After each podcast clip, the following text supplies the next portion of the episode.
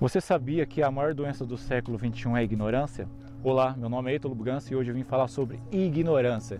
Ignorância é um ato de você deixar de ouvir o que é certo. Ou seja, a maioria das pessoas elas são ignorantes porque ela falta conhecimento, é ausência do conhecimento. Na Bíblia, em Oséias 4, 6, está dizendo que o povo pereceu pela ausência do conhecimento.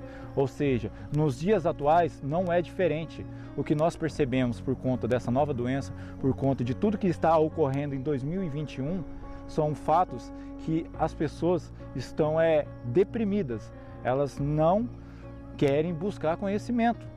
Ou seja, a única forma de você não ser uma pessoa ignorante é você buscar o conhecimento. Só assim você conseguirá realizar o propósito de vida. Se você busca o sucesso, se você busca a riqueza, se você busca algum dom espiritual, se você busca algum objetivo em tua vida, mas só que ainda não descobriu o seu propósito, a única maneira de você solucionar isso é indo de encontro com o conhecimento. Sem um conhecimento em tua vida, você se torna mais um gado. E sendo gado, você acompanha a manada. E seguindo a manada, o precipício é mais rápido. Ou seja, comparado com uma pessoa que tem conhecimento, que já tem um nível de escolaridade maior, realmente dá para você perceber que sem um ensino, sem um fundamento em tua vida, você não vai a lugar nenhum. Infelizmente é assim.